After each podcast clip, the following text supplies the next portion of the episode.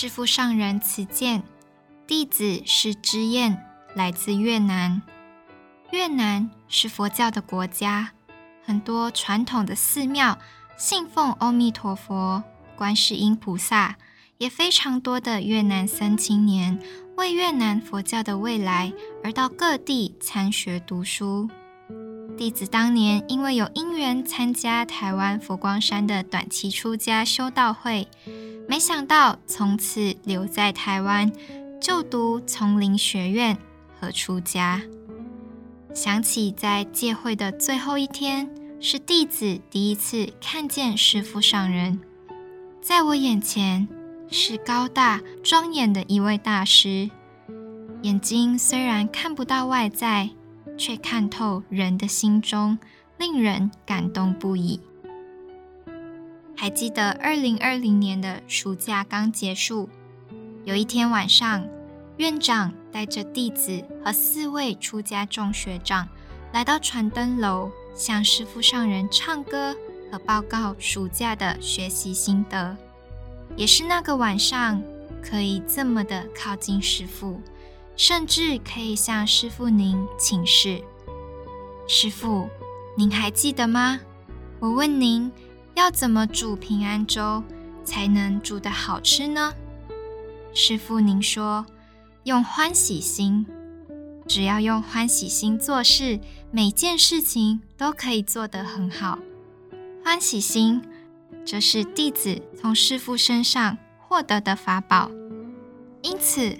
我告诉自己，无论面对什么困难，只要保存内心的欢喜，就能一步一步无畏的向前。弟子升上二年级的时候，面试时有向老师说：“我不是很聪明，但我可以做一个勤劳的人。”因此，在学习上勤劳的读书，也跟着学院勤劳的出破作物。因为我的师父是一个勤劳的人，作为师父上人的弟子，怎能不勤劳呢？虽然不常见师父上人，但在读您所写下的文章、书籍，内心触动，感受到您所走过的路是多么艰难困苦，弟子也在当中觉得生命中能承受多少的苦，才能发多大的心。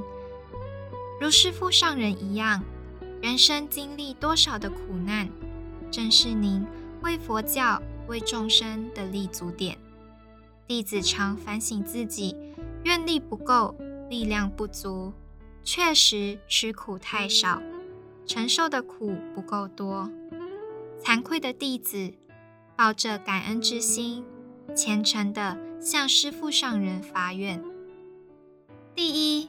愿吃苦耐劳，就像师父上人所说：“认识佛法，仍是知解之徒；实践奉行，才是真实行者。不怕不会，只怕不学不做。”第二，愿持戒精进，因为戒住则生住。师父上人常说的一句话：“我还能为您做什么？”平常只单纯感觉是心量宽阔、慈悲的师父，弟子现在才明白，原来这句话来自于精进手持戒律。戒并不是阻碍了我们，而更重要的是如何从戒律不侵犯别人，到给人方便、给人利益，为人而做，彼此互相爱护关怀。由此才能真正的实践菩萨道利他的精神。第三，愿去傲慢，懂得接受，向师长学习。弟子愿生生世世出家修行，弘法利生，好好的学习佛法，涵养僧格，僧住则法住，如此佛教的未来才有希望。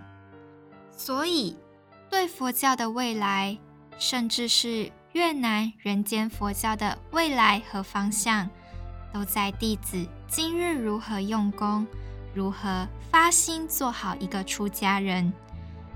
弟子愿做一个佛教靠我的人，如此才能延续师父一生为教舍命之大悲心。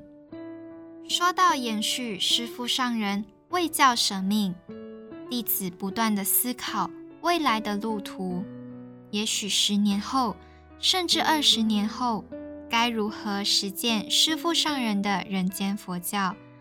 如何以文化弘扬佛法？以教育培养人才。以下是弟子对未来发展的方向做规划。